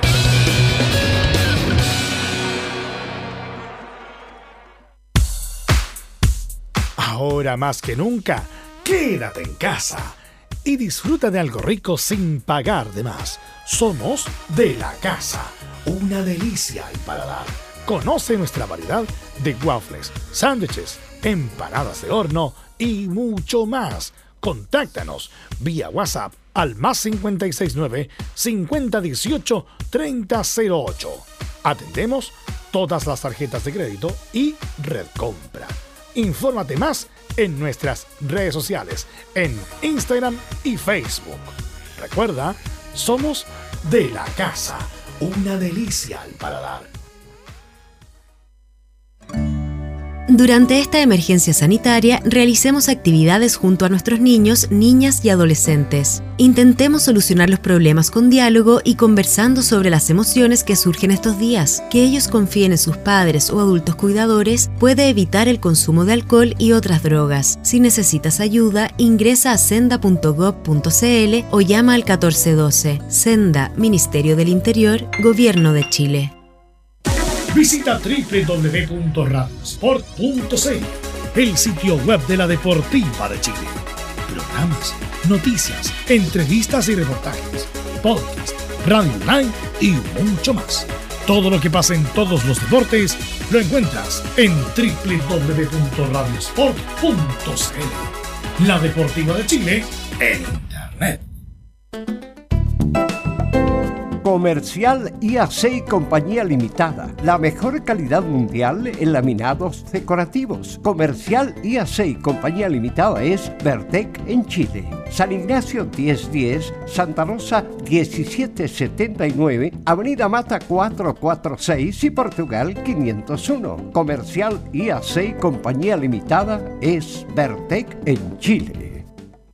Desde todo Chile. Desde todo Chile. Y para todo Chile. Portales Digital está en todas partes. www.radioportales.cl Un acercamiento electrónico a todo lo que pasa en el fútbol. Escuchas Estadio en Portales en su edición central. La primera de Chile, uniendo al país de norte a sur. 14 horas con 34 minutos, 14 horas con 34 minutos. Y antes de ir con don Felipe Holguín, quisiera mandar un saludo justamente al señor padre don Felipe Holguín, a don José Holguín Bustos, ya que está de cumpleaños.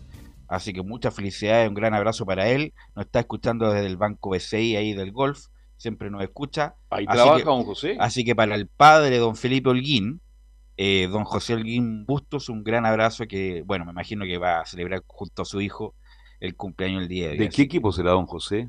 Hay que preguntarle a don Felipe Holguín. Hay que pues, ¿de preguntarle. qué- y qué lo saludamos en este ¿De qué cumpleaños. equipo es su señor padre, don que lo Felipe? pase muy, pero muy bien. De Milipilla, me va a decir. Muy buenas tardes, muchachos. pues Muchas gracias por el saludo a mi padre. Sí, eh, mi padre es de la Universidad de Chile. Ah, hincha ya. acérrimo. Es un hombre inteligente. Está sufriendo, ¿no? está sufriendo entonces. Sí, sufre Está todos los partidos. Está sufriendo como todos los hinchas de la U. Bueno, ¿qué me dice de, del, de la U, don, don Felipe?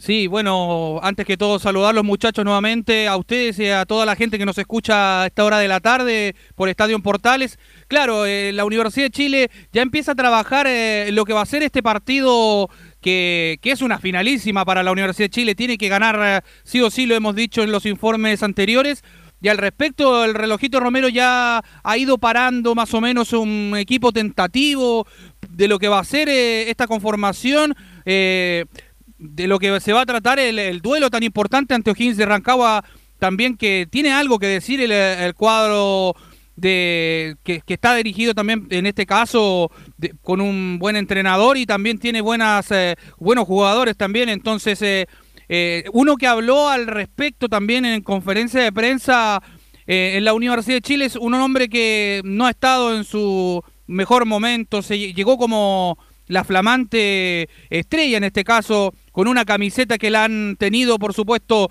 los mejores jugadores de la Universidad de Chile, estoy hablando de que la número 10, como Leo Rodríguez, entre otros, y también eh, en un rato más les voy a ir contando algo que tiene que ver con el tanque Campos también, muchachos, pero para adentrarnos en lo que va a ser este duelo tan importante para la Universidad de Chile, pasemos a escuchar las primeras declaraciones de Marcelo Cañete, donde dice, no es fácil llegar a un equipo con la exigencia de la U.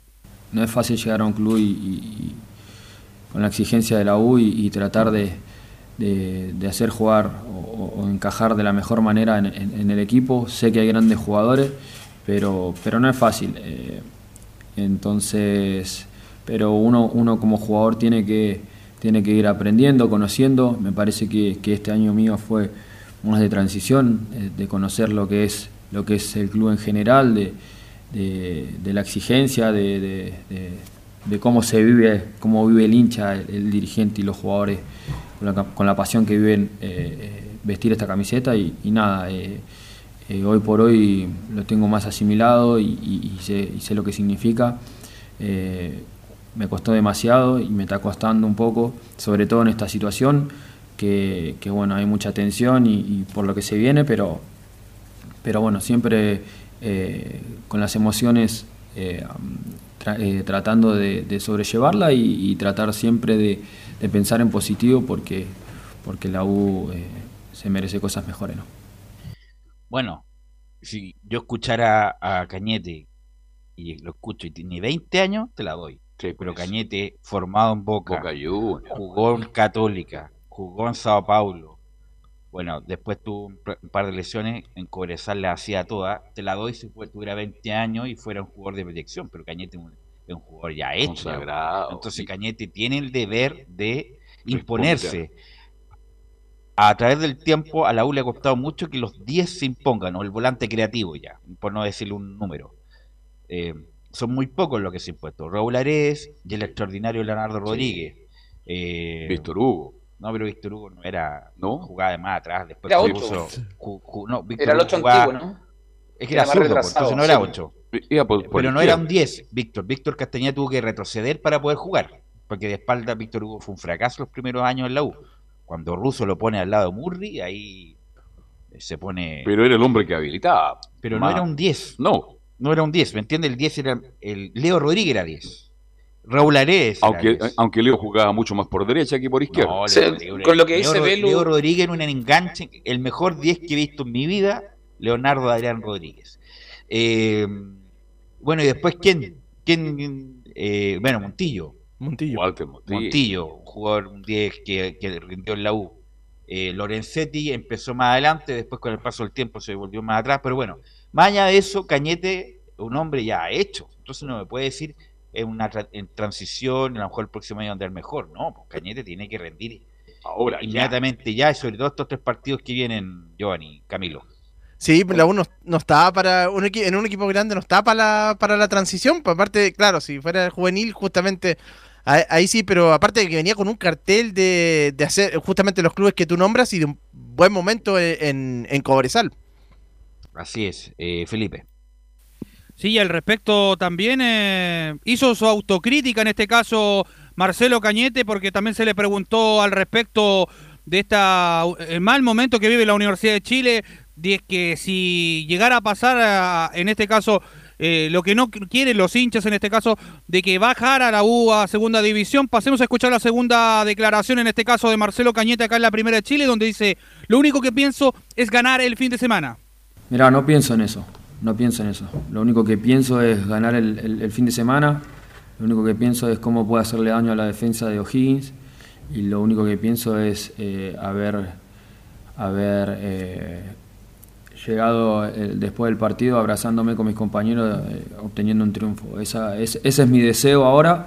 Estamos entrenando y trabajando para eso y, no, y no- y creo que todo el plantel está en el mismo clima, en la misma sintonía y, si te diría que, que pensar en eso sería, sería un hipócrita. Entonces no lo hago, ni siquiera se me cruza por la cabeza el descenso y como te dije, lo único que me importa es el fin de semana O'Higgins.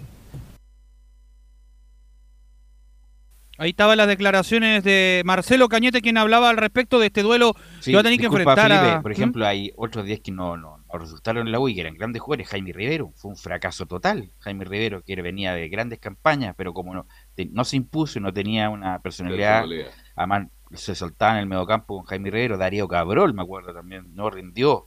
Eh, este muchacho Ezequiel que llegó- Amaya. Amaya, este muchacho que llegó con Becachese, que venía de Racing, no me acuerdo cómo se llama. Eh, hay varios días que llegaron a la U, no pasó absolutamente nada.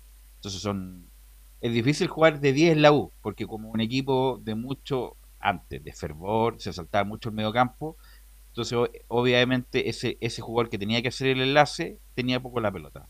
Pero en la U hay que imponerse, si no, te pasan por arriba, Felipe.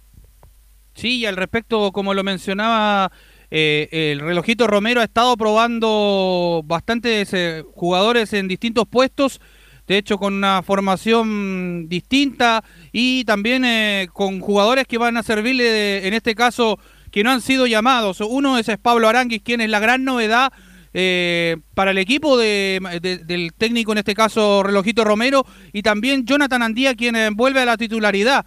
También estuvo probando con él en la oncena titular y también eh, la gran sorpresa por la izquierda que tiene a Luis Enrique del Pinomago. Esas serían las tres eh, variantes que podría sumar a, a este equipo titular y, y sumándole también a, a Junior Fernández.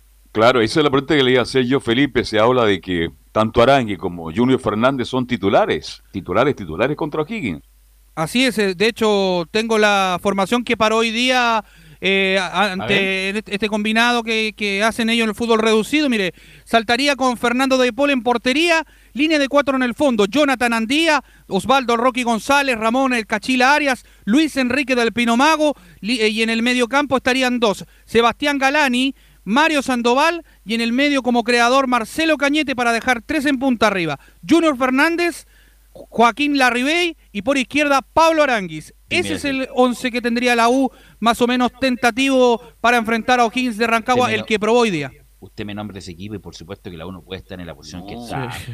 Bueno, Es un bueno, tremendo Ar- equipo. Arangui, Arangui, Fernández, Larribey, Cañete, Cañete, Sandoval Galani, La eh, vuelta a Andía, Andía. An- o sea, La única duda de Luis del Pino Mago, pero ahora tiene la gran oportunidad. el punto es, igual es contraproducente Giovanni, un jugador que no viene jugando hace mucho tiempo que no juega, a lo mejor juega, va a jugar sobregirado.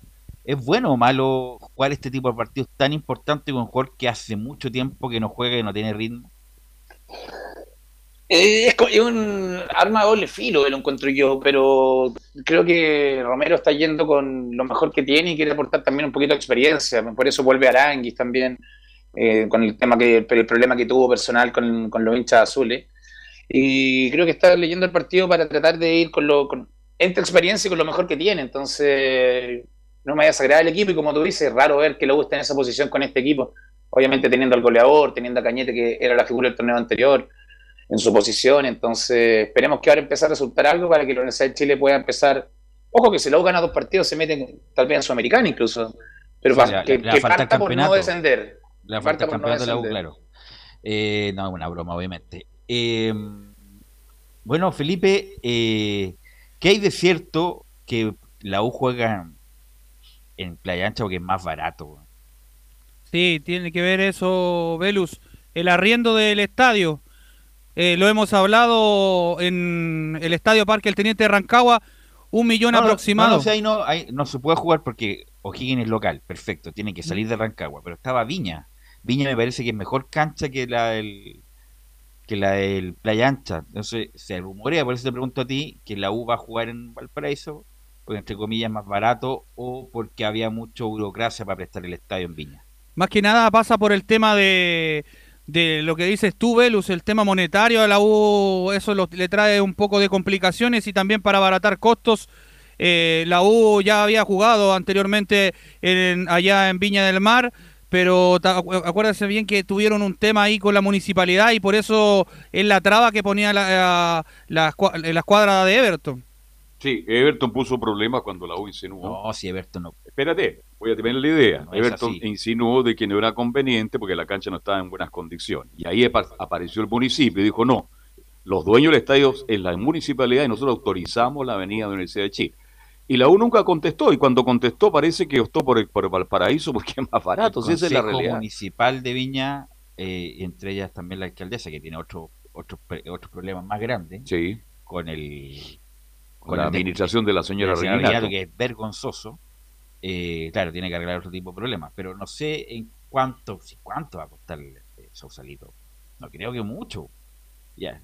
Y será más importante, bueno, eso ya es un tema, bueno, un tema ya burocrático, pero insisto, eso es lo que se rumorea que la U va a jugar en Valparaíso porque es más barato. Además no puso ningún problema en esta ocasión la de la municipalidad de Viña porque va- no hay público. Con público el municipio ya tenía más problemas para claro, tomar la una U no puede llevar gente, Felipe.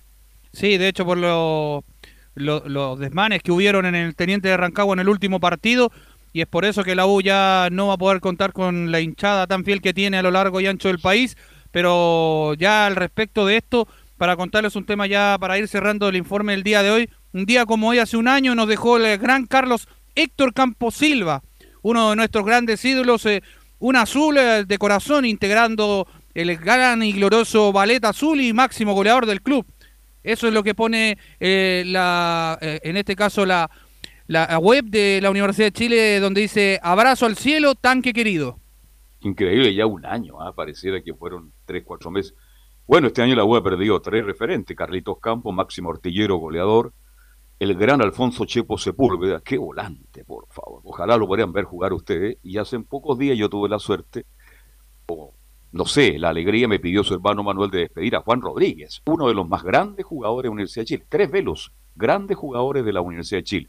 Ojalá piensen en esta figura los actuales jugadores y le rindan un homenaje este, este- el próximo día lunes. Bueno, Sí, gracias. Felipe. Sí, Muy muchachos, amable. que estén muy Sí. bien, muy buenas tardes. Gracias, gracias. Eh, ¿Velus? sí, Giovanni. ¿Se sabrá dónde juega la Universidad de Chile con Calera? ¿Ya? ¿El estadio? Parece que falta. Porque ojo, Es ese local, partido local la que U, ¿no? El local, Es no sé local, es local, cierra con muchachos. Calera, pero Va a seguir, va a no seguir tiene- yo- no sé si en. Rancagua o en Valparaíso, Valparaíso. la verdad no sé. Yo creo que nadie quiere recibir ese partido en el caso que Universidad de Chile llega con, con, con probabilidades de descenso directo. Así que, bueno, vamos a estar atentos. Bueno, el que no está, mucho menos con descenso directo, es Católica, que prepara el, próximo partido, Belén Hernández. Sí, muy buenas tardes, Velus, y a todos los que nos escuchan hasta ahora. Eh, bueno, la Universidad Católica, bueno, ahora ya perdió el- eh, la cima del, del de, la, de la tabla de posiciones, volvió a estar a dos puntos de, de Colo Colo y ya están trabajando de cara al próximo duelo que va a ser este día sábado, que es como, eh, bueno, una final más, como ya lo han recalcado en, en todas las conferencias de prensa, tanto los jugadores como el técnico Cristian Paulucci. Y eh, vamos a pasar de inmediato a revisar la posible formación porque habría una baja importantísima en, en la oncena titular, que es la de Edson Puch, que ya hoy día Cristian Paulucci en conferencia eh, se refirió a ese tema y más, es más, un poco más adelante lo vamos a pasar a, a escuchar, pero eh, sería con eh, Sebastián Pérez en el arco, con el Chapa Fuensalida, eh, Germán Lanaro, Branco Ampuero y Alfonso Parot, Branco Ampuero eh, reemplazando a Valver Huerta en este caso. En el medio campo iría Juan Leiva, eh, Luciano Wed y Felipe Gutiérrez. Y en delantera iría, Diego Valencia, Fernando Sampedri y Fabián Orellana. Eh, Edson Puch eh, tiene una distensión del ligamento en la rodilla. Y en, bueno, en, el duelo ante O'Higgins eh, salió en el minuto 61 por, por el tema de las molestias. Ya en el duelo ante Deporte de Antofagasta definitivamente no estuvo. Y eh, Cristian Paulucci, previo a ese duelo, al previo al duelo de, de ante la Universidad de Chile, bien digo, Recalcó que, claro, que Edson Puch iba a poder estar, eh, se iba a recuperar para, para ese partido y para la selección chilena, lo que no fue así. Y eh, finalmente fue reemplazado en el minuto 61, 71. Y claro, ahora ya se agudizó mucho más la lesión de, de Edson Puch y definitivamente no va a poder estar ante el duelo ante la Serena. Y vamos a pasar a escuchar de inmediato al técnico en la 0-1 donde menciona, cuando fueron pasando las horas el dolor se agudizó. Lo de Edson eh, tiene un dolor, tiene un dolor. Yo pensé que llegaba a este partido de la selección porque salió, me manifestó que había salido bien el otro día, pero después, claro, cuando fueron pasando las horas, el dolor se, se fue haciendo más agudo y bueno, lo que ya todos sabemos, eh, lamentablemente no pudo ser de la partida de la Roja. Eh, creemos que está evolucionando bastante bien, pero sigue con la molestia, es, es una lesión complicada, eh, la distensión de- de- del ligamento de la rodilla. Entonces, vamos con cautela. Hoy si te digo algo, Nico, te miento. Y vos me conocés, sabés muy bien que no me gusta actuar de esa forma. Entonces, tratemos de ir con prudencia eh, y esperemos que evolucione de la mejor manera para el bien de- del club y del plantel y de todos nosotros. Claro, lo que se refería a actuar con, eh, hablar con prudencia el técnico cruzado era porque, claro, el, el colega le preguntó si es que eh, Edson Puch definitivamente se perdería eh, lo- los tres próximos, bueno, los dos próximos partidos que le van a quedar a, a la Universidad Católica y ya, claro, no, no estaría más hasta el, hasta el próximo campeonato en definitiva. Sí, esa es la gran incógnita. Este, habría que preguntarle al médico, ¿ah? al médico de Católica, si estaba o no para jugar la próxima semana, pero da la sensación que no. Ahora usted confirma a Orellana porque también se habló de Montes como una otra alternativa que maneja Paulucci, ¿es verdad o no? Porque no aparece ni en la cómica Montes, mi estimada Belén. Hoy día precisamente también le preguntaron por, por Clemente Montes y eh, el técnico Cristian Paulucci eh, fue, bueno, mencionó que bueno, se lleva bien con el jugador, no hay nada contra él, pero lo están eh, preparando para que cuando se reintegre al, al- a la titularidad, eh, sea protagonista y no juegue solamente uno o dos partidos buenos y ya no y ya desaparezca definitivamente, sino que lo están preparando para que venga con un eh, para que sea como un debut goleador, eh, como lo ha tenido Diego Valencia. Sí, desde que está en la Paulucci no ha tenido ningún minuto justamente Clemente Montes en, en, en la Católica. Y claro, Carlos, lo que la otra opción también que en algún momento, que en algún momento ha, ha ocupado cuando no está Edson Puch, o generalmente cuando sale, es trasladar a Diego Valencia a esa posición y que ingrese Claro. Buenanote por derecha. Pero bueno, pero ahora Orellana me parece una buena opción que le ha costado también a Orellana. Oye, también. Orellana viene como gran figura y resulta que ¿cuánto ha jugado Orellana en Católica? Ha jugado La- poco, ingresa a La nada misma. ¿ah? Sí. Pero sería una buena opción. Segundo partido titular sería. Claro, Belén. el segundo sí, porque el, el primero fue ante, ante Antofagasta.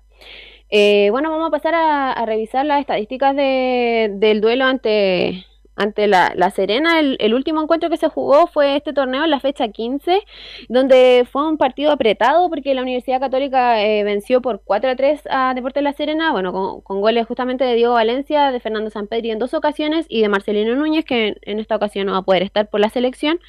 Y en, en Deportes La Serena el, el- anotó Jimmy Martín y Richard Paredes y César Munder, también que es, eh, tiene un pasado en, bueno, es canterano de, de los Cruzados.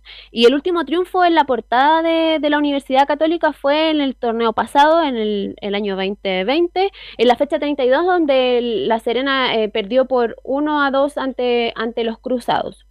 Eh, ambos equipos se han enfrentado en 76 ocasiones y la Universidad Católica ha tenido 48 triunfos y solamente el, el Deportes La Serena le ha ganado en 9 ocasiones y han sido 19 empates. Entonces ha sido eh, bastante notoria la, la diferencia en, números, pero bueno, es estadística y, lo demás se ve en la cancha. Vamos a pasar a escuchar eh, a Cristian Paulucci, eh, donde se refiere al, al rival. Y precisamente donde se refiere que por el tema de las bajas que va a tener, eh, precisamente de los tres seleccionados que están en la, en la selección chilena, y donde menciona la 02, somos un plantel amplio. Como, como venimos diciendo siempre, somos un plantel numeroso, un plantel amplio.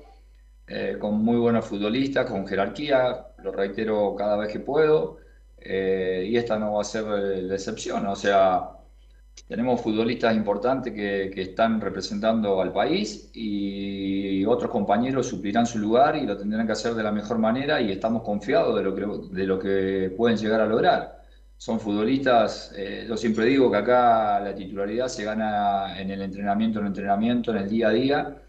Y bueno, todos sabemos que hay un plantel que viene jugando mucho más, pero en realidad cuando le tocó hacerlo a los, a los que vienen jugando un poco menos, lo han, lo han hecho de la mejor manera y estamos muy conformes y tenemos mucha seguridad de esas cosas, entonces no es un problema para nosotros.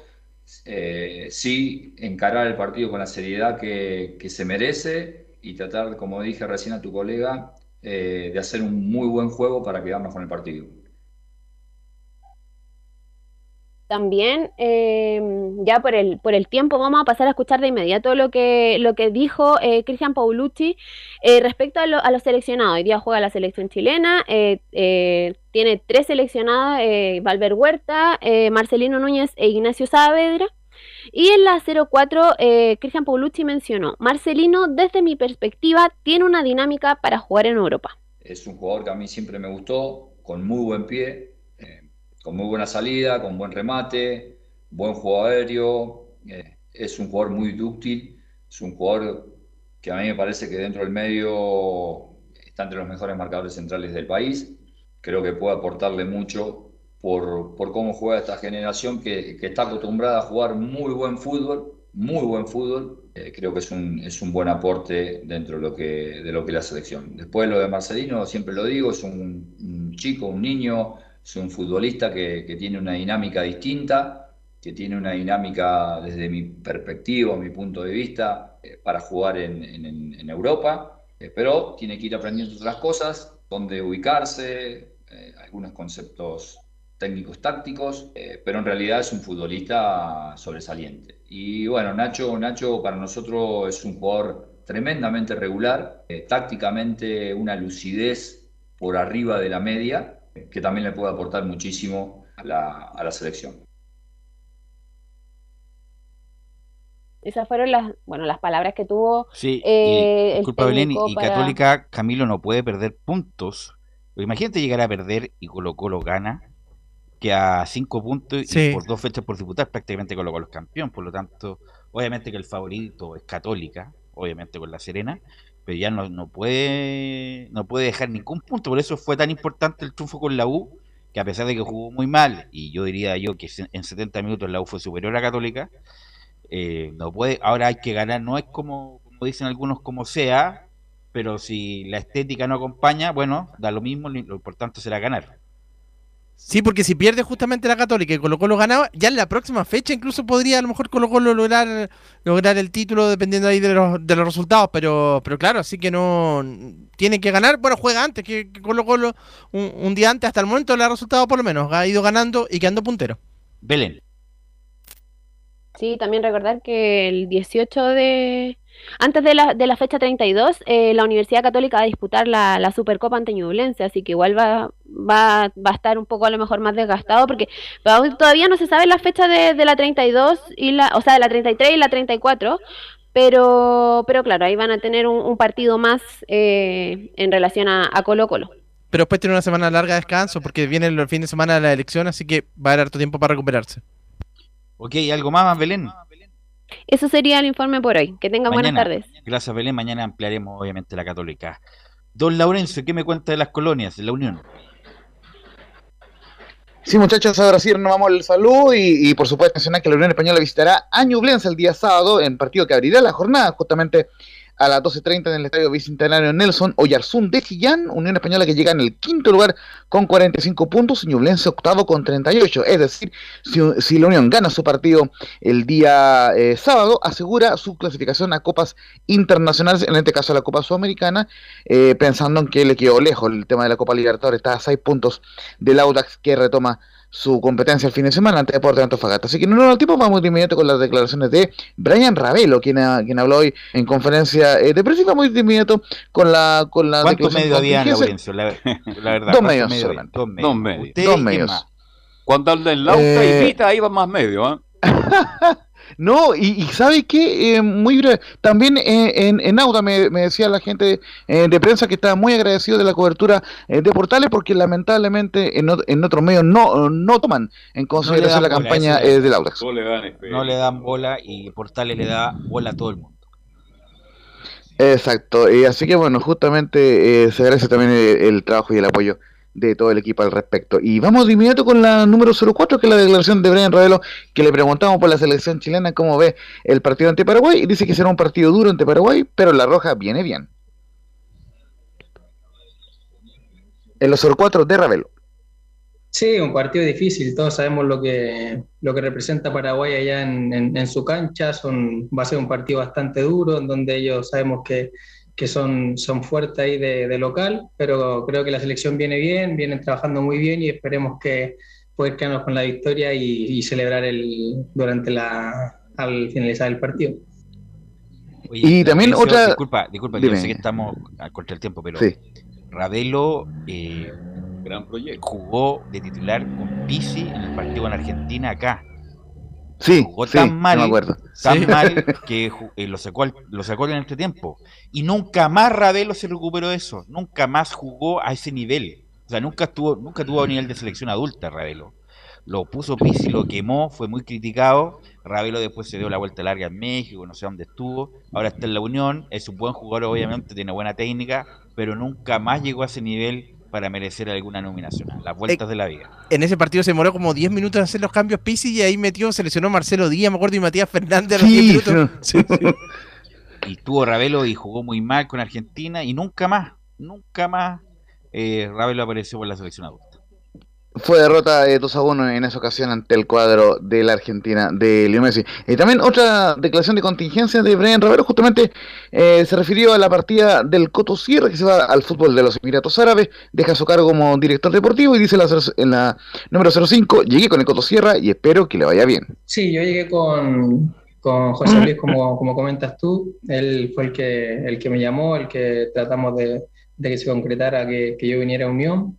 Pero ahora no he tenido la, la posibilidad de nuevamente hablar con él, pero espero que le, que le vaya muy bien. Me parece un, un gran, un gran técnico, un gran director deportivo como lo, como lo fue en su momento ahora acá. Y bueno, le deseo lo mejor. Obviamente acá el- mucha gente le tiene mucho cariño y sabemos que para toda la gente de Unión es un, es un gran ídolo.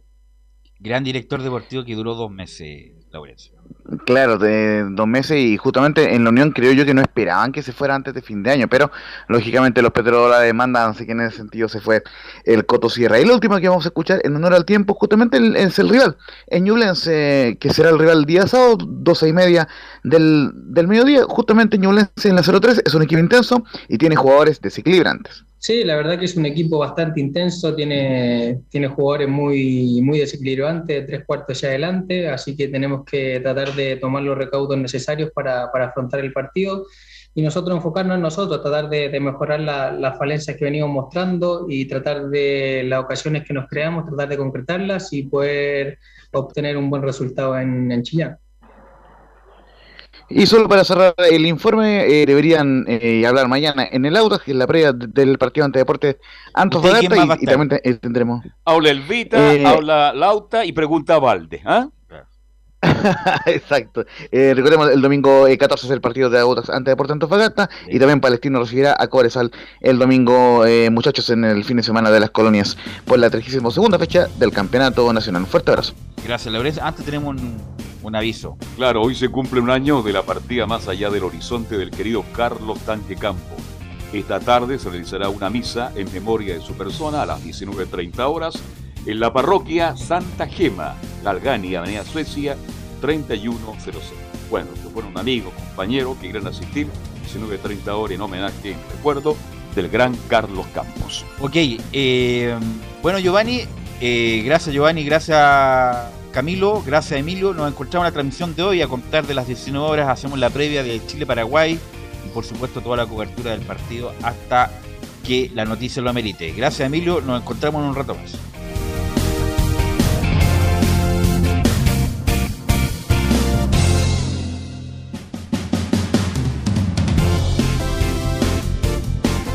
Fueron 90 minutos con toda la información deportiva. Vivimos el deporte con la pasión de los que saben. Estadio en Portales fue una presentación de Ahumada Comercial y Compañía Limitada. Expertos en termolaminados decorativos de alta presión.